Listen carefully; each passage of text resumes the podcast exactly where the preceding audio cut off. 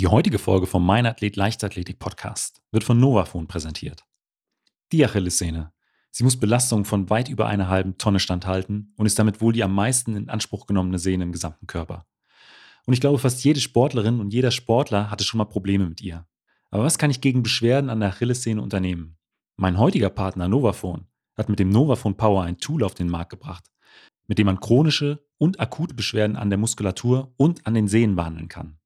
Und da das Novafon mit Vibrationen in zwei Frequenzbereichen arbeitet, kann man damit auch direkt die Achillessehne behandeln. Aber wie sieht so eine Behandlung aus? Ganz einfach. Schritt 1. Ausstreichen der Wadenmuskulatur. Mit 50 Hertz, dem Entspannungsmodus, streichst du dir mit dem Telleraufsatz sowohl die Innen- als auch die Außenseite der Waden aus. Schritt 2. Schmerzen in der Wade behandeln. Mit 100 Hertz und dem Kugelaufsatz kannst du direkt in die Schmerzpunkte reingehen und so gezielt auch chronische Beschwerden lindern. Schritt 3. Behandlung der Achillessehne. Da das Novafon mit Vibrationen arbeitet, kannst du damit auch direkt die Achillessehne behandeln. Hierfür verwendest du ebenfalls den Kugelaufsatz und streichst die Achillessehne bei 100 Hertz von drei Seiten aus. Solltest du auch hier bestimmte Schmerzpunkte haben, kannst du auch diese direkt mit dem Novafon behandeln. Und wenn du mehr über das Novafon wissen möchtest, folge einfach dem Link in den Show Notes. Mein Name ist Benjamin Brömme und herzlich willkommen zum Mein Athlet Leichtathletik Podcast. Mein heutiger Gast ist die Mittelstreckenläuferin Katharina Trost. Katharina kommt aus einer sehr sportaffinen Familie. So ist auch ihre Mutter als Leichtathletin aktiv und wird dabei von ihrem Vater trainiert. Katharina konnte in 2021 erstmals die magische 2-Minuten-Schallmauer über die 800 Meter brechen und qualifizierte sich im gleichen Lauf noch direkt für die Olympischen Spiele. In Tokio erreichte sie dann nach einem spannenden Vorlauf das Halbfinale. Wir haben uns im Interview natürlich über ihren Trainingsalltag unterhalten, und außerdem wollte ich von ihr wissen, wie sie es schafft, Leistungssport und ein Lehramtsstudium unter einen Hut zu bringen. Dann trotzdem fast sagen, als ich die 1,58 gerannt bin in Polen, das sah wirklich, also ich war zwar dort allein auf dem Wettkampf, aber es war also als ich da ins Ziel kam und dann die Zeit gesehen habe, in dem Moment wusste ich, dass wahrscheinlich meine Mama daheim anfängt zu weinen und irgendwie alle vor Freude in die Luft springen, weil ich endlich diese Norm geknackt hatte für die Olympischen Spiele, was ich wirklich einfach so lange, also erstens dafür gearbeitet habe und halt auch gehofft hatte, dass es endlich reicht. Es war ja auch doch relativ kurz vor knapp, sage ich mal. Ja, deswegen, ich glaube, das war mein emotionalster, mein, mein schönster Wettkampf.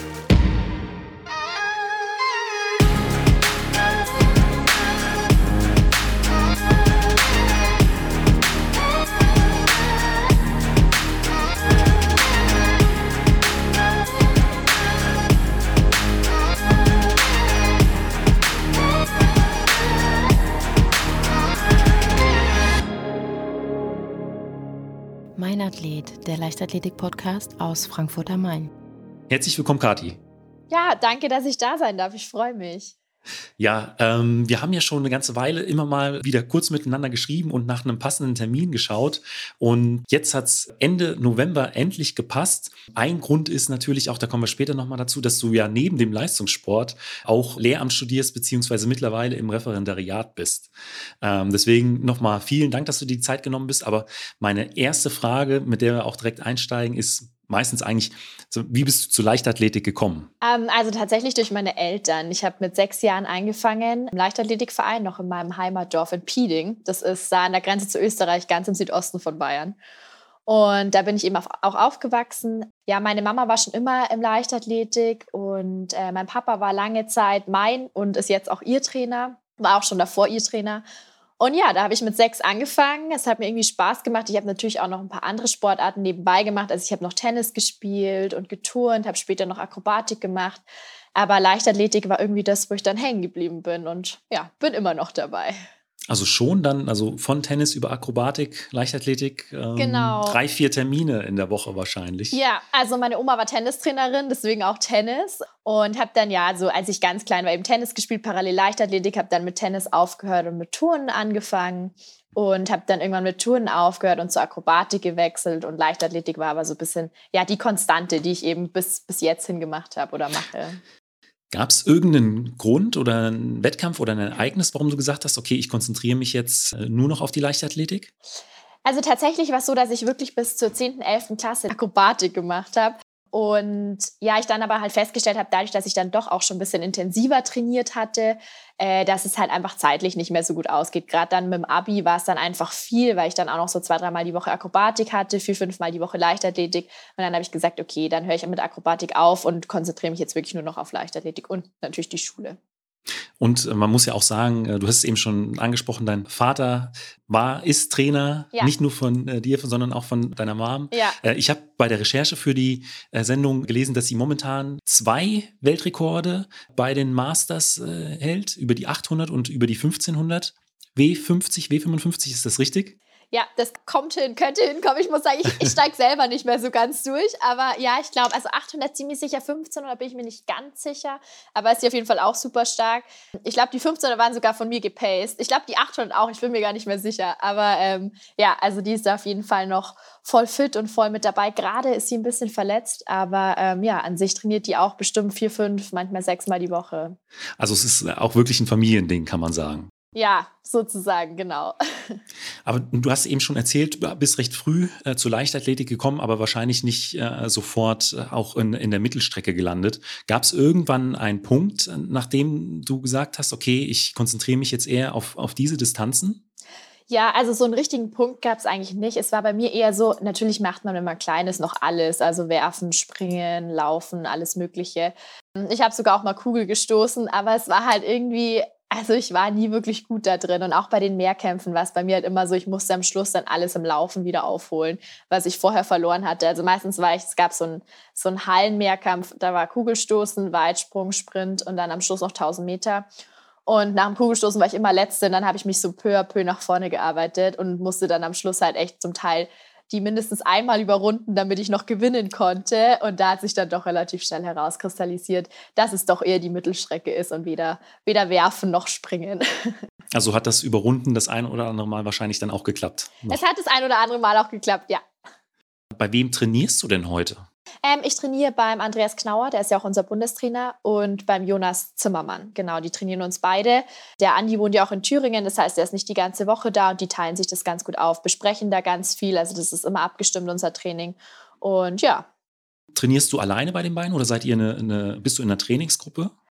Ja, also wir haben tatsächlich eine äh, Trainingsgruppe und zwar trainiert Christina auch bei mir, Christina Hering. Wir trainieren ganz viel zusammen. Dann ist jetzt auch noch Jana Reinhardt mit dabei, seit, ich glaube, jetzt mittlerweile auch schon drei Jahren. Dann haben wir noch ein paar Jüngere und ja, ab und zu sind auch äh, Robert Baumann und Christoph Kessler noch bei uns mit dabei. Die Jungs, der Robert trainiert ja jetzt in, äh, der Robert studiert in München, Entschuldigung, seit, ja, ich glaube auch schon drei Jahren und äh, macht dann ab und zu bei uns das Sprinttraining mit. Und Christoph, also ist auch mein Freund, der ist jetzt nach München gezogen und deswegen ist der dann auch das ein oder andere Mal mit dabei. Also schon eine recht große und aber auch eine sehr, sehr starke Trainingsgruppe. Also genau, ja. Also war es aber tatsächlich auch schon immer, auch schon als ich herkam, 2016 nach München, war die Trainingsgruppe schon ziemlich stark. Damals war es noch mit Christine Gess und Fabienne Kohlmann. Die haben ja beide mittlerweile aufgehört, aber ja, also ich würde sagen, so das ist mit die leistungsstärkste Trainingsgruppe, was jetzt den Mittelstreckenbereich der Frauen in Deutschland angeht. Würdest du auch sagen, dass das für dein Training einen großen Vorteil mit sich bringt? Sag mal, mit Christina hast du ja auch in, in Deutschland deine, deine größte Konkurrentin ja. äh, immer im, im Training bei dir. Und ähm, da könnte ich mir schon vorstellen, dass man sich auch gerade in, äh, weiß ich etwas härteren Einheiten dann schon gegenseitig so ein Stück weit pushen kann. Auf jeden Fall. Also ähm, ich war ja, bevor ich nach München gekommen bin, noch zwei Jahre in Amerika und habe da schon so ein bisschen gelernt, was es heißt, auch im, im Team zu trainieren, weil davor habe ich natürlich viel allein trainiert. Also bei mir zu Hause im Dorf hat es halt sonst keiner so gemacht wie ich auf dem Niveau. Und ich habe da allein bei meinem Papa trainiert, was ich auch echt cool fand, aber in der Gruppe ist natürlich schon nochmal was anderes. Also ja, ich merke gerade jetzt eben auch mit Christina und auch mit Jana, also wir pushen uns da gegenseitig und manchmal fällt es dem einen ein bisschen schwerer, manchmal dem anderen und die ziehen einen dann halt mit und ich finde, dass es auf jeden Fall ähm, ja, super viel ausmacht, wenn man eine Gruppe hat, mit der man zusammen trainieren kann. Eben einerseits deswegen, weil man sich gegenseitig motiviert und es macht halt auch insgesamt einfach viel mehr Spaß, wenn man nicht allein da steht und allein trainieren muss. Was würdest du denn sagen, ist deine Lieblingsstrecke oder welche Strecke favorisierst du und wo siehst du eher deine, deine Stärken? Boah, ich finde es mega schwer. Ich muss echt sagen, ich kann mich immer nicht entscheiden. Wenn 800 gut laufen, dann ist es definitiv sind es die 800. Aber manchmal, wenn dann die 1500 irgendwie ja, sich easy anfühlen, dann sind es auf jeden Fall die 1500. ich glaube, ich bin halt an sich nicht die Grundschnellste. Das ist halt schon, also 400 Meter bin ich einfach nicht so schnell. Wobei ich es echt gerne mal wieder laufen würde, um zu sehen, was ich mittlerweile kann. Weil das letzte Mal bin ich 400 Meter gelaufen, da war ich 18. Also es ist doch schon eine Weile her. Ja, deswegen glaube ich, so auf Dauer wären es wahrscheinlich tendenziell eher die 1500 Meter, aber mir machen einfach die 800 mega viel Spaß und ich hatte selber, hätte nicht gedacht, dass es so gut klappt dieses Jahr. Und deswegen will ich auf jeden Fall auch noch erstmal weiter ein bisschen auf den 800 Metern auch bleiben. Ich finde es immer ganz gut auch so zur Abwechslung, weil manchmal hat man dann irgendwie, wenn man schon zehn Rennen über 800 Meter bestritten hat, dann denkt man sich, boah, irgendwie wird es zäh, so, das habe ich schon so oft gemacht. Ich habe auch mal wieder Lust auf was anderes und dann so mit den 1500 mal zwischendurch so die Abwechslung zu haben, finde ich eigentlich ganz cool. Trotz der längeren Distanz ist das, äh, lockert das so ein Stück weit die Saison dann im Zweifel auf? Ja, voll. Also auf jeden Fall. Ich wäre auch gern dieses Jahr direkt nach Olympia schon erstmal wieder über die 1500 gestartet. Ich hatte ja noch ein paar 800 Meter Rennen gemacht. Das hat leider eben nicht geklappt, weil da gab es einfach zu dem Zeitpunkt nicht so viele Rennen und deswegen war ich super happy, dass es dann beim Easter für mich geklappt hat, dass ich nochmal laufen durfte. Und ich muss auch sagen, in der Halle, obwohl es eben so viele Runden sind, also ja siebeneinhalb, macht es mir echt Spaß, die 1500 zu laufen. Fast mehr als die 800, weil ich finde, die 800 ist halt immer so ein Hauen und Stechen, gerade in der Halle mit den engen Kurven und eben einfach der kurzen Gerade. Da hängt auch schon super viel vom Start ab. Also wer nicht die ersten 100 Meter vorne ist, da wird es dann schon einfach schwer bei 800. Und bei 1500 kann man sich einfach ein bisschen Zeit lassen, ein bisschen ins Rennen finden. Und ich glaube, ich habe da einfach auch noch echt deutlich mehr Reserve, äh, was die 15 Meter angeht. Wie sieht denn momentan so euer Training aus? Na klar, es ist von Zyklus zu Zyklus unterschiedlich, aber jetzt Ende November 2021, wie viele Einheiten macht ihr so momentan in der Woche? Vielleicht auch wie viele, wie viele Kilometer? Das ist schwer zu sagen. Also gerade so, wir sind immer jemand, die oder generell eine Gruppe, die nicht so viele Kilometer macht tatsächlich. Also unser Umfang ist, glaube ich, verhältnismäßig gering. Wir machen gerade wahrscheinlich so 70 bis 80 Kilometer die Woche in den eher höheren Wochen jetzt.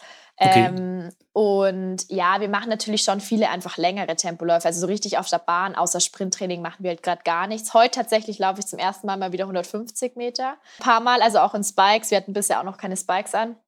Und ziehen die auch generell eher immer so Richtung ja, Dezember, Januar dann erst an. Ja, machen natürlich schon noch viel, auch vermehrt Dauerläufe, noch längere Dauerläufe als jetzt im Sommer. Und ja, gerade ist halt wirklich alles auf Herbsttraining ausgelegt, was ich immer sagen muss, ich echt zäh finde, weil es schon einfach viel Training ist und halt lange Strecken und viele Wiederholungen. Und ja, alles, was mit 10 Mal oder 15 Mal schon anfängt, ist einfach nicht so meins. Aber ihr kommt dann schon mehr über die Intensität als über die Umfänge. Ja, würde ich auf jeden Fall sagen. Also tendenziell mehr Intensität als Umfang, auf jeden Fall. Und du hast auch gesagt, die Spikes werden angezogen. Ihr macht auch relativ viele, viele Sprints, äh, 150er. Mhm. In was für Zeiten lauft ihr die dann? Also jetzt, also ich weiß nicht, wie es heute ausschaut. Ich, der Andi hat mir noch nicht gesagt, wie schnell ich heute laufen soll. Aber ich glaube, am Anfang ist es wirklich noch ganz viel einfach nach Gefühl. Aber wir machen zum Beispiel, so als Beispiel, so ein Berganlaufprogramm, was wir halt jetzt gerade einfach immer 15 Mal, das sind ungefähr 200 Meter, so Pi mal Daumen. Und das machen wir auch verhältnismäßig langsam, so in 37, 38 Sekunden, aber halt nur mit 1,20 Trabpause und halt okay. 15 Mal hintereinander ohne Serienpause. Genau, solche Sachen stehen da gerade auf dem Programm. Und äh, spielen da auch äh, so äh, technische Hilfsmittel so ein Stück weit eine Rolle? Also ich sag mal äh, Laktatmessungen oder auch gerade wenn ihr so hohe Intensitäten im Winter fahrt, wird dann auch mal Blut abgenommen, um zu schauen, äh, ein Blutbild, ob da noch alles passt, weil ich kann mir vorstellen, wenn man dann, es sind ja dann zum Teil auch harte Trainingseinheiten, dass man da äh, so ein bisschen das Ganze steuert, dass man nicht ins, ins Übertraining kommt. Mhm. Also gerade machen wir eben, wie gesagt, bei den Tempoläufen noch nicht so harte Sachen, deswegen da jetzt noch nicht, dann so Richtung Wettkampfsaison schon eher, dass es da härter wird. Wir machen oft, also im Trainingslager, zum Beispiel in der Höhe oder so, machen wir viel mit Laktat. Aber sonst machen wir tatsächlich relativ wenig. Also ich bin da auch gerade jemand, ich bin relativ sensibel, was es angeht und ich weiß relativ schnell, ja, wie mein Körper darauf reagiert und kann mich da ganz gut einschätzen. Also was unsere Trainer zum Beispiel oft machen, ist, dass sie uns fragen, wie, wo wir uns auf der Borg-Skala einordnen würden. Äh, okay. Äh, die geht bei uns von 1 bis 10. und ähm, dann sollen wir halt den Wert sagen, wie anstrengend wir es gerade finden. Und sie sagen uns halt, über welchen Wert es nicht hinausgehen darf. Und so regulieren wir uns dann so ein bisschen selber. Okay, Borg-Skala ist äh, nach einem Sportwissenschaftler benannt? Ich glaube ja. ich weiß es gar nicht. Also da wird dann im Prinzip nachgesteuert, wenn es mal zu anstrengend ist oder vielleicht auch mal zu einfach, zu leicht, das kann genau, ja auch sein, wenn, wenn man unterfordert ist. Ja, genau. Das macht man zum Beispiel oft bei so ähm, sportmedizinischen Untersuchungen auch, dass man nach den Stufen auf dem Laufband gefragt wird, wie man sich selber einschätzen würde. Und das kann man natürlich dann auch ganz gut vergleichen, wenn man dann vielleicht Laktat misst oder so, wie derjenige sich einschätzt und wie es aber letztlich dann halt im Körper ja. aussieht. Sie sagen uns halt zum Beispiel, okay, jetzt heute die Tempoläufe sollen halt nicht über acht gehen, also halt auf keinen Fall sich irgendwie jetzt komplett verausgaben, aber es soll schon anstrengend sein. Und genau, dann fragen sie uns halt ab und zu mal, und wie fühlt es sich jetzt und wie fühlt es sich jetzt nach jedem oder nach ein paar Läufen. Und ähm, genau, so kann man das eben ganz gut einschätzen. Und dann wissen sie halt auch, okay, vielleicht geht es doch noch ein Stückchen schneller oder vielleicht halt auch, jetzt müssen wir schauen, dass wir doch mal vielleicht ein bisschen länger Pause machen, weil es sonst einfach hinten raus zu hart wird. Genau. Wenn ihr äh, auch die ein oder andere Sprinteinheit macht, spielt dann das Thema Krafttraining bei euch auch mit eine Rolle? Ja. Ja, also wir machen ähm, zurzeit, ich mache gerade einmal die Woche Krafttraining, soll aber jetzt auf zweimal die Woche gehen. Bei mir ist es gerade noch ein bisschen schwierig, eben wegen dem Referendariat, wie ich das alles so unter einen Hut bekomme. Genau, aber wir machen normal immer Freitagskrafttraining. Und ja, wir haben der Jonas, also unser anderer Trainer, der kennt sich doch sehr gut aus, der ist da super belesen. Der ist auch so ein Fan von Statistiken und informiert sich da regelmäßig. Und der macht bei uns das Krafttraining, hat da einfach sehr viel Ahnung von. Und ja, genau, deswegen ein, zweimal die Woche sind wir auf jeden Fall im Kraftraum. Und dann wahrscheinlich Kniebeugen, Kreuzheben? Oder was sind so Übungen, die dann da ja, mit reinspielen? Also sowas wie Kniebeuge in allen unterschiedlichen Variationen, also entweder einbeinig oder mit vorne der Stange, hinten der Stange, mit ähm, zum Beispiel verschiedenen Aufgaben, also dass man eben langsamer runtergeht, unten kurz Pause macht, dann runtergezählt wird und man dann erst wieder hochgehen darf oder ganz normal dynamisch, also die verschiedensten Sachen eigentlich. Dann machen wir zum Teil umsetzen, beziehungsweise ich mache jetzt eher Kniebeugesprünge, weil ich umsetzen nicht so gut kann. Und ja, so Sachen wie äh, rumänisches Kreuzheben und solche Sachen machen wir. Rumänisches Kreuzheben ist, da sind die Knie durchgestreckt. Genau, Oder ja. Ja, also so ganz, ganz leicht ganz gebeugt leicht. und dann nach vorne ja. unten, genau, ja. Was sind denn da so äh, Kraftwerte? Also Boah. jetzt gerade beim, beim Kreuzheben und beim, beim Kniebeugen? Ja, also jetzt habe ich tatsächlich gerade mit Kreuzheben das gesagt, was wir schon ewig nicht mehr gemacht haben. Aber Kniebeuge, also hängt halt bei mir echt davon ab, wie ich es mache. Natürlich ist es jetzt so ganz normal dynamisch leichter, als wenn ich jetzt unten noch eine Pause machen ja, muss. Ja, ja. Ähm, und auch natürlich, ob es jetzt vorne oder hinten ist. Ich glaube, ich habe jetzt letztens Kniebeuge vorne mit ich glaube, ich habe es mit 40 Kilo gemacht und halt aber mit tendenziell eher langsam, beziehungsweise unten kurz Pause. Aber also, könnte ich jetzt auch nicht schwören. Ja. Ich muss das, ich bin auch jemand, ich schreibe nicht regelmäßig alles immer auf, also Trainingstagebuchmäßig. Deswegen stehe ich dann meistens da und muss am Ende den Jonas nochmal fragen, wie viel Kilo ich jetzt eigentlich gemacht habe. Der hat äh, statistisch aber alles erfasst. Der hat alles erfasst. Was machst du denn bei diesen, gerade jetzt auch in, im Aufbau oder wenn die Zeit kurz vor den Wettkämpfen ist, für deine Regeneration? Weil ich sag mal, angenommen, ihr habt eine Einheit zur Standortbestimmung oder irgendwas, wo es dann wirklich hart wird. Was machst du dann, um ja möglichst fit wieder in die nächsten Einheiten zu gehen oder auch längere Zeiträume durchzustehen? Ja, also da habe ich jetzt auch gerade dieses Jahr extrem drauf geachtet, weil ich finde, das ist immer was, was man voll unterschätzt und halt dann noch voll schnell einfach vergisst, weil man denkt, ja, ist eh nicht so wichtig. Aber ich habe jetzt mittlerweile einen Lymphomaten. Das finde ich richtig cool. Ich habe es wohl auch schon öfter im Podcast erwähnt. Ähm, ja. Genau, also diese Hose quasi, wo sich dann die Kammern füllen. So ein bisschen wie so eine Massage. Und ansonsten finde ich auch noch echt die Black Roll richtig cool. Also egal, ob jetzt so ein kleiner Ball oder halt eine Black Roll an sich, eine große, ähm, finde ich beides echt gut. Und ich habe jetzt auch so eine Massagepistole habe ich jetzt auch ganz neu, bin ich gerade noch am Testen, aber finde ich schon auch echt cool. Einfach weil wir haben natürlich auch einmal die Woche, also wir am OSP haben einmal die Woche eine Stunde Zeit für Physio.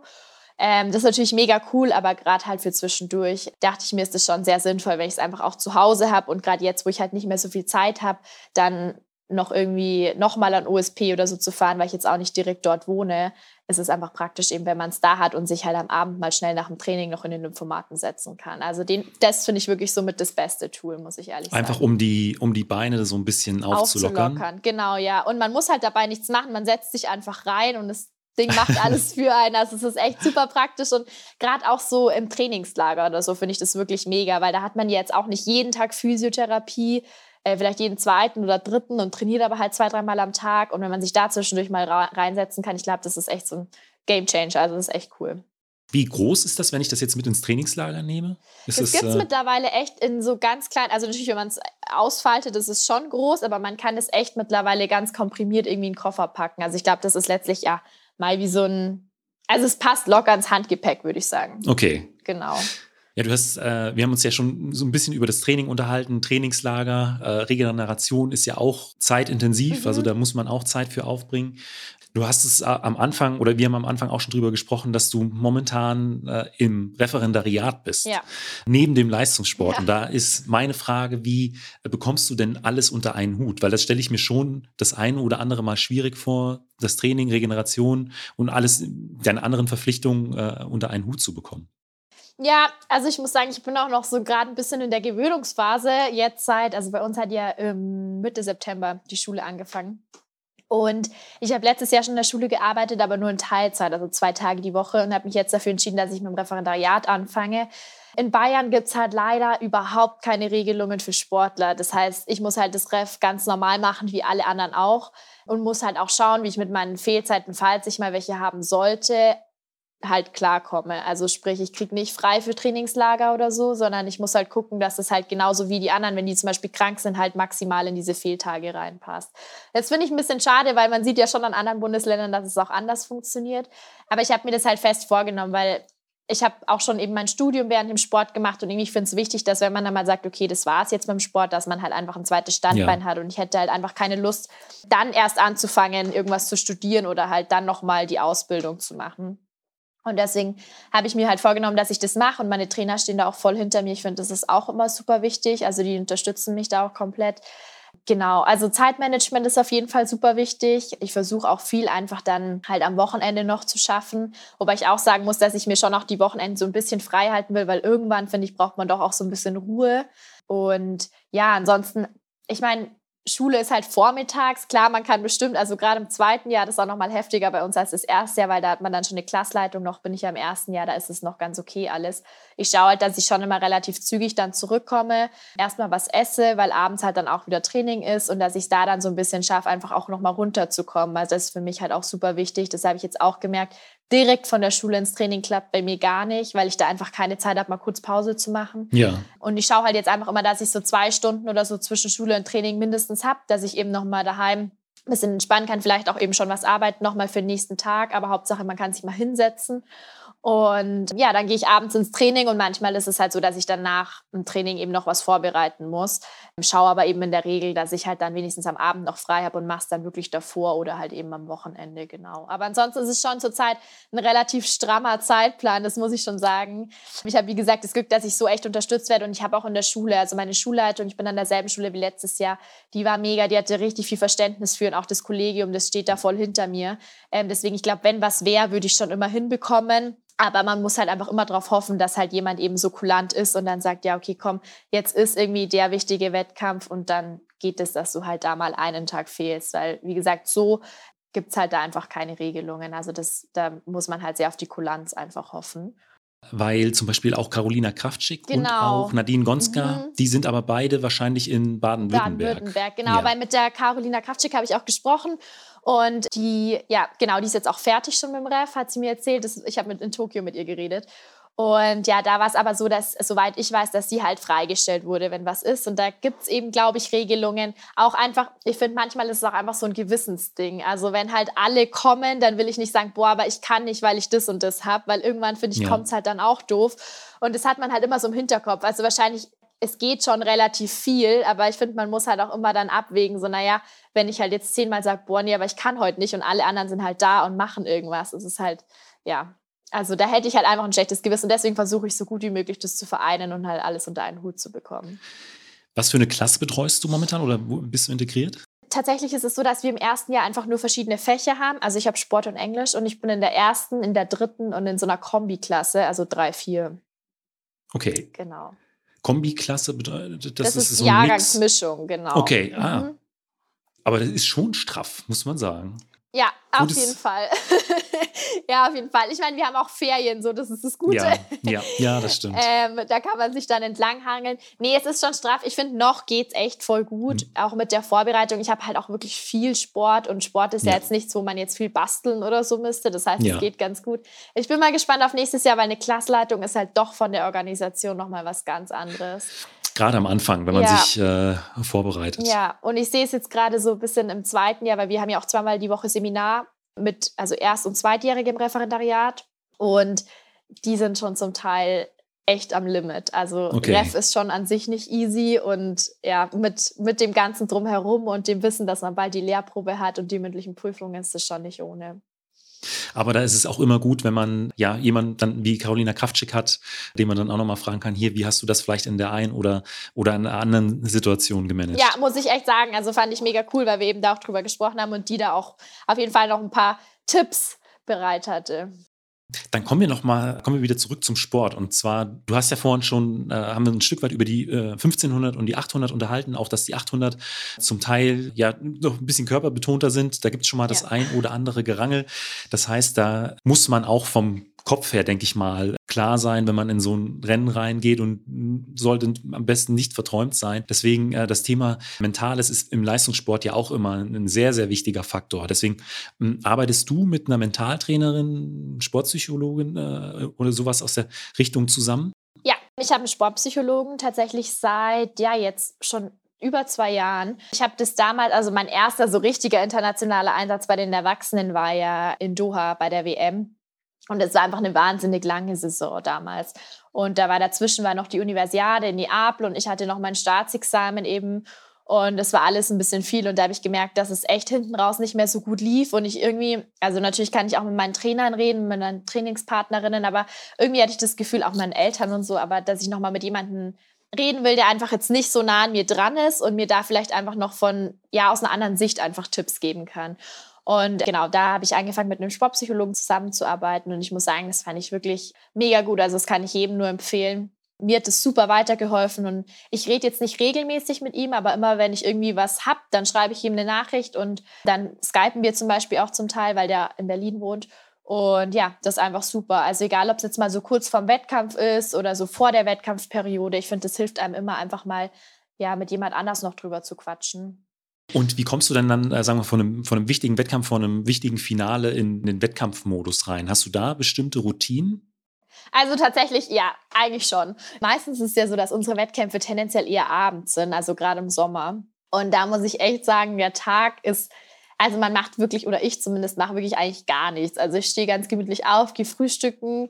Ja, meistens schaue ich dann echt fern, was ich sonst selten mache. Aber ja, und chill einfach den ganzen Tag im Bett. Ja, also mehr als gegessen und entspannt wird da eigentlich nicht mehr. Manchmal lack lackiere ich mir noch die Nägel, weil lackierte Fingernägel, weiß ich nicht, sind bei mir mittlerweile auch so mit dabei in der Routine. Und ja, dann so, weiß ich nicht, je nachdem, wie weit das Stadion weg ist, ein paar Stunden vorher wird sich halt fertig gemacht. Ja, und dann fährt man dahin. Und ich versuche manchmal, also ab und zu schaue ich mir dann echt noch Rennen an, wo die Taktik bei mir komplett aufging. Also irgendwelche Rennen aus der Vergangenheit, die richtig gut liefen, einfach um mich nochmal zu motivieren und mir selbst zu zeigen, okay, ich kann das. Ich habe das schon mal geschafft, ich schaffe das wieder und ich schaffe es vielleicht noch besser. Und ja, das ist so ein bisschen meine Routine. Dann noch die geflochtenen Zöpfe hier an der Seite und dann kann es losgehen. Äh, bezüglich der Taktik, schaust du dir da auch hier und da mal Rennen von der Konkurrenz an, um so vielleicht ein Stück weit einschätzen zu können, dass, weiß nicht, sie äh, geht ein Rennen in, Hm. im Zweifel eher so an oder ähm, das sind so bestimmte Punkte, wo sie dann vielleicht angreifen könnte? Nee, tatsächlich eigentlich gar nicht. Also wenn dann die von mir selber schaue ich mir eigentlich auch weniger an, um jetzt meine Taktik nochmal anzuschauen, sondern einfach mehr, um mir nochmal irgendwie sicher zu sein und halt wirklich positiv da reinzugehen. Weil irgendwie, wenn man so ein ja, Erfolgserlebnis hat und da nochmal dran denkt, finde ich, das motiviert einen auf jeden Fall. Ja. Aber nee, weil ich finde, dass gerade so Rennen, das habe ich jetzt auch schon öfter selber festgestellt, selbst wenn man die beste Taktik hat, man braucht halt irgendwie auch einen Plan B, weil da sind halt einfach acht, neun andere meistens, die halt auch einen Plan haben. Und wenn dann halt eine irgendwas macht, was man nicht erwartet, dann verunsichert einen das halt voll schnell. Deswegen, ich glaube, man sollte da einfach immer echt relativ offen rangehen und halt einfach ja, die Handlungsspielräume so ein bisschen offen lassen, dass man halt wirklich in der Situation reagiert, weil ich glaube, dass man sonst sehr schnell sehr festgefahren ist, wenn dann doch was anderes passiert, als man sich vorgenommen hat. Also klar kann man sich so einen optimalen Rennverlauf zurechtlegen und eine Taktik überlegen, aber ich finde, man muss halt immer auch bereit sein, dann zu reagieren, wenn die Konkurrenz doch was anderes macht. Das hört sich für mich aber auch so ein Stück weit danach an, dass man auch wirklich einfach viel Rennerfahrung braucht äh, in der. Mittelstrecke. Dass, ähm, selbst wenn die, ich sag mal, die Zubringerleistungen an sich schon gut sind, aber man einfach noch nicht so viele ähm, hochklassige Rennen im Petto hat, auf die man dann in, in so einer Situation zurückgreifen kann, dass es dann hier und da auch mal schwierig werden kann. Ja, finde ich auf jeden Fall. Also das habe ich vor zwei Jahren auch noch extrem gemerkt, dass ich einfach überhaupt keine Ahnung hatte, wie man jetzt international rennt. Weil klar, ich bin schon bei ein paar Meetings gelaufen, aber halt hauptsächlich in Deutschland. Der war zwar auch mal internationale Konkurrenz, aber halt nicht in dem Ausmaß, wie es halt jetzt, keine Ahnung, zum Beispiel in der Diamond League oder bei anderen hochkarätigeren Rennen ist. Und ich glaube, dass mir deswegen auch letztes Jahr, ähm, wo ja wegen Corona oder beziehungsweise also vorletzte Saison ähm, Olympia noch verschoben wurde, an sich von dem her ganz gut getan, dass ich halt einfach noch ein bisschen Rennerfahrung sammeln konnte. Also ich glaube, das hat mir auf jeden Fall geholfen, jetzt auch eben im Hinblick auf die letzte Saison, dass ich halt da doch jetzt nicht nur ein Jahr hatte, sondern zwei Jahre, wo ich halt wirklich ein bisschen international rennen konnte, da meine Erfahrung sammeln konnte, weil das, ich finde, es ist was ganz anderes. Es ist was ganz anderes, wenn man jetzt gegen seine fünf, sechs, sieben Konkurrenten aus Deutschland dasteht, die man kennt, wo man so ungefähr weiß, wie die rennen, oder halt auf einmal gegen ja, ja wirklich internationale Konkurrenz. Wie war es denn dann in diesem Jahr, als du tatsächlich in Tokio an der, an der Startlinie standest? Weil, ich sag mal, im Prinzip noch zwei Wochen vor den Olympischen Spielen war noch nicht so ganz sicher, ob alles stattfindet. Und ich weiß auch von anderen, dass die Anreise äh, noch viele Hürden mit sich gebracht hat. Deswegen könnte ich mir vorstellen, dass man es vielleicht in dem Moment noch nicht so wirklich realisiert hat, dass man, dass es jetzt tatsächlich hier in, in Tokio losgeht. Ja, voll. Also ich muss auch sagen, mich haben so viele Leute im Vorfeld immer gefragt, und bist du nervös, bist du nervös, nervös, weil es geht ja gleich los. Und ich muss echt sagen, also so bevor wir überhaupt hingeflogen sind, ich war nicht so richtig nervös, weil erstens war es ja ewig lang nicht sicher. Und es war halt auch, wir waren ja davor noch in so einem kleinen Trainingslager an der Küste und ja, ich habe mir da ehrlich gesagt noch nicht so viel Gedanken gemacht, weil man irgendwie so lange darauf hingefiebert hat und es so lange so unsicher war, dass ich das gar nicht so nah an mich ranlassen wollte, weil ich halt einfach nie sicher war, ob es jetzt wirklich klappt oder nicht. Und ich wollte am Ende halt nicht enttäuscht sein. Und als wir dann hingeflogen sind, also die Hinreise war tatsächlich bei uns ziemlich turbulent. Ich glaube, wir haben am Ende 30 Stunden gebraucht und es war also wirklich krass. Das habe ich noch nie erlebt, sowas. Ähm, aber klar, man musste natürlich auch gewisse Maßnahmen einfach dort ergreifen, damit das mit Corona halt auch klappen konnte. Und ja, dann waren wir da und erstmal das Trainingslager fand ich schon richtig cool, weil ich das Gefühl hatte, dass wir wirklich, wir waren ja so als Leichtathletik-Team quasi vor Ort. Und das fand ich schon mal einfach richtig cool, weil man halt dadurch, dass man ja auch in der Bubble war, halt einfach zusammen war immer und halt einfach auch viele neue Leute kennengelernt hat und halt auch manchmal Sachen zusammen gemacht hat und halt im Trainingsstadion alle gesehen hat und es war nicht so verstreut wie vielleicht sonst manchmal. Und als wir dann in Tokio waren, also erstmal, ich meine, es waren meine ersten Olympischen Spiele, es war sowieso alles beeindruckend für mich, also vom Olympischen Dorf bis zum Stadion eigentlich alles. Aber es war natürlich was ganz Besonderes, dann an der Startlinie zu stehen. Also ich war auch super nervös beim Vorlauf, weil ich halt wusste, okay, jetzt geht's wirklich drum. So dafür hast du die letzten zwei Jahre eigentlich trainiert, auch wenn es mal hart war. Und ja, es war, es war auch tatsächlich mein erster Wettkampf, wo ich ins Ziel kam. Und als dann, es hat ja länger noch gedauert, ich musste alle Wettkämpfe oder alle Rennen abwarten, weil ich ja über die Zeit weitergekommen bin, habe ich auch echt ein, zwei Tränchen verdrückt. Und da bin ich eigentlich gar nicht der Typ zu. Also, äh, also ich weine eigentlich selten jetzt vor Freude, also beziehungsweise nie. Und ja, da war ich selbst zu mir überrascht, dass mich das dann doch so emotional wirklich berührt hat. Ich meine, klar, es sind die Olympischen Spiele, aber ich habe es halt vorher nicht so an mich rangelassen und deswegen hatte ich das halt dann auch in dem Moment nicht so erwartet. Ich könnte mir auch vorstellen, dass das relativ lange Minuten waren, bis ja. dann äh, das Q äh, auf, ja. dem, auf, dem, Display stand. Auf jeden Fall. Also, und ich dachte es auch nicht. Also, als ich ins Ziel gelaufen bin, ich glaube, ich war ja fünfte im Vorlauf, ganz knapp, da dachte ich mir noch so, boah, Mensch, also jetzt 2-0, weiß ich nicht, ob das reicht. Ich glaube, man muss schon unter zwei Minuten rennen, um sich fürs Halbfinale zu qualifizieren. Aber ich hatte halt wirklich auch Glück, dass ich im schnellsten Lauf einfach war. Und die anderen dann zum Teil hat man halt schon nach 400, 500 Metern gesehen, okay, die haben so gebummelt, da wird es jetzt nicht mehr der vierte und fünfte schaffen, schneller zu laufen als ich. Und ja, als dann der fünfte Lauf rum war und ich wusste, jetzt können es noch drei schaffen, also sprich, die ersten sechs können es noch schaffen in dem Lauf von acht, da war ich mir dann schon relativ sicher. Und als es dann halt wirklich gereicht hatte und ich auch wirklich erst auf diesem Board stand, also erst als ich meinen Namen da gesehen habe, weil es hat auch noch ein bisschen gedauert, ja, da war die Freude dann einfach riesengroß. Das glaube ich. Ähm, aber was sind denn deine Ziele für die nächsten Jahre, insbesondere für 2022 mit der EM ja. äh, quasi direkt äh, vor deiner Haustür? Ja, also ich will unbedingt natürlich ähm, in München rennen. Also das wäre einfach ein Highlight. Ich war ja in Berlin da 2018 nicht mit dabei. Ich fand es da mega schade, aber da war ich einfach noch nicht so weit. Ähm, da hat mir sowohl über 800 als auch über 1500 Meter ein bisschen was gefehlt. War aber vor Ort und habe zugeguckt und ich fand es halt richtig, richtig cool. Und ich glaube, gerade jetzt in München, also da, wo ich halt auch wohne und meine Eltern, meine Familie, Freunde wohnen halt auch nicht so weit weg. Also Pieding, wie vorher schon erwähnt, ist halt auch nur eineinhalb Stunden entfernt. Das heißt, die könnten halt alle kommen und die waren zwar schon mal bei Wettkämpfen natürlich an sich dabei, bei deutschen Meisterschaften, aber und auch internationalen Rennen, aber halt jetzt noch nie, also weder bei der WM noch bei Olympia noch bei der Universiade. Und dass ich die dann mal da alle dabei hätte und halt alle die Möglichkeit hätten hinzufahren, das wäre natürlich schon der Wahnsinn. Also es würde mich wahnsinnig freuen. Und deswegen hoffe ich, es klappt. Also da äh, ziehst du höchstwahrscheinlich jetzt auch gerade die Motivation raus ja. äh, für, äh, für die Trainingseinheiten. Ja, auf jeden Fall. Dann kommen wir jetzt zu den fünf Fragen, die ich jedem meiner Gäste stelle. Und da ist die erste immer, was war denn bisher dein größter Wettkampf? Also unabhängig von der Platzierung, einfach da, an dem die schönsten Erinnerungen, Emotionen hängen. Also ich würde natürlich auf jeden Fall sagen Tokio, weil es die meine ersten Olympischen Spiele waren, aber ich war nach dem Halbfinale halt schon sehr enttäuscht. Deswegen würde ich wahrscheinlich an sich dann trotzdem fast sagen, als ich die 1,58 gerannt bin in Polen, das sah wirklich, also ich war zwar dort allein auf dem Wettkampf, aber es war also als ich da ins Ziel kam und dann die Zeit gesehen habe, in dem Moment wusste ich, dass wahrscheinlich meine Mama daheim anfängt zu weinen und irgendwie alle vor Freude in die Luft springen, weil ich endlich diese Norm geknackt hatte für die Olympischen Spiele, was ich wirklich einfach so lange, also erstens dafür gearbeitet habe und halt auch gehofft hatte, dass es endlich reicht. Das war ja auch doch relativ kurz vor knapp, sage ich mal. Ja, deswegen, ich glaube, das war mein emotionalster und mein, mein schönster Wettkampf. Du bist ja in Roschow auch das erste Mal unter zwei Minuten geblieben. Genau, eben. Ja, es war halt unter zwei Minuten das erste Mal und bisher leider auch das einzige Mal und direkt die Norm und halt wirklich eine Bestzeit um ja knapp zwei Sekunden. Also das war einfach mega. Da habe ich mich wahnsinnig gefreut. War das, äh, weiß ich nicht, vielleicht auch schon nach 400, 600 Metern klar, dass das eine richtig starke Zeit werden kann? Einfach aufgrund des Rennverlaufs äh, oder der Zwischenzeit, die du vielleicht auch mitbekommen hast? Oder war es tatsächlich äh, überraschend, als du über die Ziellinie gekommen bist? Also für mich war es überraschend. Also ich wusste, dass ich echt fit bin. Ich bin auch hingegangen, um die Norm zu laufen. Also das war schon mein Ziel. Aber das Ding war, es war an dem Tag super heiß. Und ich finde manchmal, wenn es so heiß ist und man rennt los, dann hat man nach fünf Metern das Gefühl schon, man kann nicht mehr. Und das Rennen war tatsächlich so, also es war international mega stark besetzt und die Tempomacherin sollte in 57 Sekunden anlaufen, was schon super schnell ist. Die ist dann in 56 Sekunden angelaufen. Und ähm, ich war halt super weit hinten, weil ich halt von Anfang an mir dachte, boah, das ist mir zu schnell, das geht nicht. Und ich war also in der Verfolgergruppe und da war noch mal eine Lücke zu den Vorderen.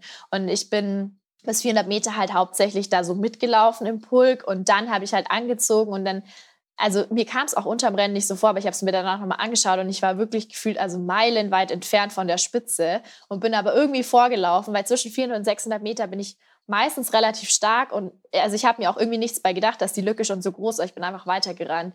Und als ich dann auf der Zielgerade halt immer näher an die Vorderen rankam, vor allem an René Lamotte, also mein Ziel war so ein bisschen an der dran zu bleiben. Und als die mir so ein bisschen entgegenkam und ich die halt vor mir gesehen habe, dachte ich mir, du rennst jetzt einfach ins Ziel. Und dann habe ich bei 700 Meter halt gesehen, dass ich weiß nicht mehr, wo wir waren, aber halt schon relativ schnell. Und da dachte ich mir, okay, du brauchst jetzt bestimmt keine 17 Sekunden mehr ins Ziel. Das schaffst du, dass du 1,59 rennst. Und das habe ich da auch noch gedacht, so 100 Meter vor dem Ziel. Und dann bin ich halt einfach nur noch gerannt. Und als ich dann im Ziel das, die Zeit umspringen gesehen habe, beziehungsweise meine Zeit stand ewig nicht da, aber ihre, und ich wusste, dass ich nur ein paar Meter hinter ihr war, dachte ich mir schon, dass es vielleicht tatsächlich sogar für 1,58 gereicht hat. Und als es dann da stand, habe ich mich wirklich einfach, also ich, ich glaube, ich war da nicht so emotional, weil ich es einfach gar nicht glauben konnte. Also es hat wirklich ein bisschen gedauert, bis, bis es, ja, bis ich das habe sacken lassen können.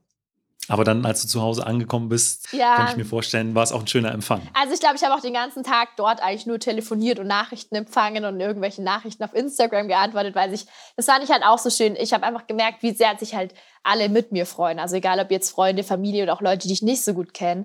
Ähm, ja, da war einfach die Resonanz wahnsinnig groß und ja, das war wirklich richtig schön. Das war mit fast das Schönste dran. Auf der anderen Seite zum Sport gehören ja nicht nur Höhen, sondern auch Tiefen. Was war denn besonders, was vielleicht schwieriger Wettkampf oder auch eine Niederlage?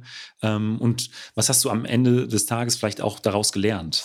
Das war tatsächlich für mich jetzt gerade so in letzter Zeit, letztes Jahr die Hallen-EM in Torun, also auch in Polen. Ich bin bei den deutschen Meisterschaften, ich wollte eigentlich 15 Meter laufen und habe es bei den deutschen Meisterschaften nicht geschafft, mich zu qualifizieren, weil ich Dritter wurde. Und das war schon sehr enttäuschend, weil ich wollte eigentlich auf jeden Fall gewinnen. Und dann habe ich schon so ein bisschen gemerkt, dass meine Form halt nicht mehr so da ist. Und dann durfte ich die 800 Meter in Torun laufen und bin aber, also das war wirklich ein katastrophales Rennen. Ich habe mich auch gar nicht mehr gut gefühlt. Ich weiß nicht, was da los war. Und dann war ich danach auch bei der Leistungsdiagnostik und da kam halt auch raus, dass, dass einfach meine Werte wirklich im Keller waren. Und ich tat mich einfach wahnsinnig schwer dann danach. Erstmal, weil ich so frustriert war, weil ich mir das natürlich ganz anders ausgemalt hatte. Gerade vor so einer Olympiasaison hätte man halt schon gern auch eine gute Hallensaison. Und die hat auch gut gestartet, aber einfach richtig schlecht geendet und war dann sehr verunsichert. Und dann waren wir halt auch noch zweimal im Trainingslager in Herxheim. Und auch da bin ich einfach immer wieder an meine Grenzen gekommen. Also wir haben dann halt eben auch so ein bisschen das Training umgestellt, um wieder ein bisschen mehr Grundlage zu schaffen, weil die bei mir einfach wirklich weg war nach den ganzen Hallenrennen, weil ich nicht mehr so die Dauerläufe gemacht habe und dann geht es halt relativ schnell einfach weg. Und auch in den Trainingslagern, also ich tat mich zum Teil so schwer, ich konnte manche Einheiten auch nicht beenden und dachte mir so, boah, ich will in vier, fünf Monaten jetzt da in Tokio stehen und gerade sehe ich das halt noch gar nicht. Und da hatte ich wirklich so einen kleinen Tiefpunkt. Da muss mich mein Trainer oder meine beiden Trainer auch echt ab und zu mal aufbauen, weil ich glaube, ich bin jemand, ich mache mir an sich da nicht so schnell Gedanken, wenn es mal nicht so läuft, weil ich weiß, dass es halt manchmal auch, nicht jedes Training ist super so. Manchmal ist es halt einfach hart. Ist auch tagesformabhängig. Aber das war halt irgendwie so eine längere Phase und das hat mich ja einfach wirklich sehr verunsichert. Aber könnte man rückblickend auch sagen, äh, trotz so einer etwas längeren, schwierigen Phase, kann es dann in der Freiluftsaison doch noch sehr, sehr gut sein, weil du bist ja nicht nur über die 800 äh, Bestzeit gelaufen, sondern beim E-Staff dann als Viertplatzierte auch noch über die 1500 äh, Bestzeit gelaufen. Wäre das so vielleicht ein Schluss, den, äh, den du daraus oder den man daraus ziehen könnte? Ja, auf jeden Fall. Also zu 100 Prozent. Wie gesagt, ich hätte es damals nie gedacht, dass es dann doch noch so gut läuft. Ich weiß auch nicht genau, was dann der Ausgangspunkt war. Also wir haben dann auch ein bisschen im Training eben mehr darauf geachtet, dann auch nochmal reduziert, weil wir eine Zeit lang sehr viel einfach trainiert hatten, um diese Grundlage wieder auszugleichen. Und dann hat es irgendwie so den Schalter bei mir umgelegt und auf einmal lief es wieder. Und dann kamen die Wettkämpfe und da habe ich mich schon sehr wohl gefühlt. Auch so Plitzhausen ist ja immer unser Einstieg. Davor lief es auch schon richtig gut im Training. Und ja, ich war, das waren so ein, zwei Wochen, wo ich dann gemerkt habe, okay, jetzt läuft es doch wieder. Es war doch nicht alles umsonst. Und ähm, genau. Dann äh, kommen wir jetzt noch mal kurz zurück zum Training. Was ist denn so eine Trainingseinheit, auf die du dich ganz besonders freust, wenn die auf dem Plan steht? Ähm, da muss ich kurz überlegen. Also ich mag eigentlich alles, also vor allem Sommertraining ist eher mein Ding und ich mag alles, was so kurz ist. Also so diese Wettkampfprogramme, die man macht, kurz vorm Wettkampf, also die letzte mhm. härtere Einheit, mag ich super gerne. Also so also eine Standortbestimmung? Ja, es ist gar nicht so eine Standortbestimmung, sondern es ist eher so, also halt so die letzte Einheit, die man macht, einfach vor dem Wettkampf. Also es ist bei uns immer so vier Tage vorher, nochmal als Abschlusstraining einfach. Und das ist, das ist ja schon meistens sehr anstrengend, aber jetzt nicht so komplett, also man soll ja danach nicht komplett fertig am Boden liegen. Und keine Ahnung, das sind zum Beispiel irgendwie dreimal 300 Meter gesteigert oder so. Sowas finde ich ganz cool. Mit, mit was für Pausen? Langen Pausen, also so zehn Minuten oder so acht bis, acht okay. bis zwölf, würde ich sagen. Ja. Sind, sind ja fast Pausen wie bei Kurzsprintern. Ja, ja. Aber sowas mag ich. Mit, also wenig und dafür lange Pause. Und auf der anderen Seite, was sind so Inhalte, von denen du weißt, okay, die sind wichtig, aber ich könnte eigentlich auch drauf verzichten? Ja, ähm, eigentlich so das komplette Herbsttraining. Also, wenn ich das schon lese, eben so, weiß ich nicht, 15, wir machen zum Beispiel manchmal samstags 15 mal 400 Meter auf der Bahn mit einer Minute Pause. Die sind nicht schnell, aber es ist halt 15 mal mit einer Minute Pause und dann halt auch noch Trabpause oder halt so 15 mal die 200 Meter an. Also das finde ich furchtbar. Also weil ich tue mich einfach wahnsinnig schwer, mich für so lange Einheiten zu motivieren und wenn man halt, es lohnt sich ja nicht mal am Anfang runterzuzählen, also das lohnt sich ja maximal ja. ab fünf. Ja, das finde ich einfach furchtbar. Wobei ich jetzt auch schon besser geworden bin. Also da habe ich auch mit meinem Sportpsychologen drüber gesprochen, wenn man sich so kleine Päckchen packt, dann geht es deutlich besser, als wenn man den großen Berg mit 15 Stück vor sich zieht. Und wechselt ihr euch dann ab, äh, was das Tempo angeht? Oder gibt es dann immer eine Tempomacherin oder einen Tempomacher, der sagt, hier, ich, die 15 Stück, die ziehe ich heute durch? nee, wir rotieren tatsächlich meistens. Das ist ganz cool, weil dann ist jeder mal dran und kann mal ein bisschen hinten laufen. Manchmal finde ich es cooler vorne, manchmal cooler hinten. Ich weiß nicht, ist auch irgendwie tagesabhängig, aber ähm, genau, also wir wechseln uns immer ab, damit nicht einer die ganze Arbeit machen muss. Ich fand immer bei Intervallläufen, wenn ich das Tempo gemacht habe, ist es mir zum Teil ein bisschen leichter gefallen, weil ich so motiviert war, die Zeit zu treffen. Und beim Hinterherlaufen ist man halt manchmal so einfach so ein bisschen dahinterher ja. geschlappt und ja. obwohl man ja den Windschatten und alles ja. hat. Also. Ja, das stimmt. Ah, und ich habe noch ein furchtbares Training, das fällt mir noch ein. So längere Tempoläufe finde ich auch ganz schlimm. Die machen wir jetzt gerade halt auch so alles, was so 2000 Meter oder so. Also eigentlich müsste es mir liegen, weil ich auch 15 Meter laufe, aber da bin ich echt auch raus. Also finde ich okay. furchtbar. Wie viele macht ihr dann davon? Also wenn ja, da machen wir nur so drei, vier. Also das wäre eigentlich halt okay. halt eher mein Ding, weil es ist überschaubar. Ja. Aber es ist halt so lang. Man rennt halt einfach ja. ewig. Und dann auch auf der Bahn oder? Im, nee, im Gelände. Okay, weil das wären dann auch schon, also. Ja, nee, das wird auch nicht gehen. Also es wären schon viele Runden. Dann äh, kommen wir zur letzten Frage und die ist immer, was würdest du jüngeren Athletinnen, Athleten oder deinem jüngeren Ich mit auf den Weg geben wollen? Da habe ich tatsächlich schon drüber nachgedacht. Und zwar, ich würde sagen, weniger ist mehr. Also mein Papa hat mich ja eben früher trainiert und der hat mich super behutsam aufgebaut. Also ich habe echt wenig trainiert, als ich jung war. Und ich glaube, oft ist es halt so, dass man sieht, da ist halt Talent vorhanden oder es läuft gerade richtig gut, gerade noch in jungen Jahren. Und dann trainiert man, trainiert man, trainiert man. Und klar funktioniert es dann wahrscheinlich gerade in dem Moment oder so für die nächsten ein, zwei Jahre. Aber ich glaube, dass es oft einfach so ist, dass man schon so ein bisschen ausgebrannt dann von dem Jugendbereich im, im Erwachsenenbereich kommt. Und ich hatte da eben wahnsinnig Glück, dass mein Papa eben da so drauf geachtet hat. Aber ich habe halt schon oft miterlebt und ich weiß auch, wie es ist, gerade in so Trainingslagern, wenn man halt dann das erste Mal zum Beispiel, weiß ich nicht, mit dem Kader oder so im Trainingslager ist, da will natürlich jeder irgendwie sein Bestes geben und zeigen, wie gut er das kann. Und dann wird mal hier gedrückt und mal da gedrückt und insgesamt ist es einfach viel zu schnell. Und ja, jeder will sich so ein bisschen profilieren. Und ich glaube, dass man sich da einfach so ein bisschen rausnehmen muss und wirklich die Zeit kommt noch, wo man dann super viel trainieren kann. Ähm, aber ich glaube einfach, wenn man noch so jung ist und super oft trainiert, dann hat man am Ende nicht mehr so Reserven, wenn man ein bisschen älter ist. Mhm. Ähm, und ich merke das jetzt gerade, ich profitiere halt wahnsinnig davon, dass ich halt, ja, da jetzt noch eben super viel machen kann und da noch ein paar Reserven übrig sind. Und ja, ich glaube, ja, man kann eigentlich da nicht Klar, man kann schon auch zu wenig trainieren und natürlich muss es auch ab und zu mal anstrengend sein, aber ich glaube generell ist, wenn man jünger ist, ein bisschen weniger Training bringt einem am Ende mehr. Kathi, vielen Dank für dieses Interview. Sehr, sehr gerne. Hat mich gefreut. Und das war's auch schon wieder mit der neuesten Folge vom Meinathlet Leichtathletik Podcast. Und vergiss nicht, mit dem Gutscheincode MEINATHLET10 erhältst du 10% Rabatt auf das gesamte Novaphone-Sortiment. Mehr dazu in den Shownotes. Vielen Dank und bis zum nächsten Mal.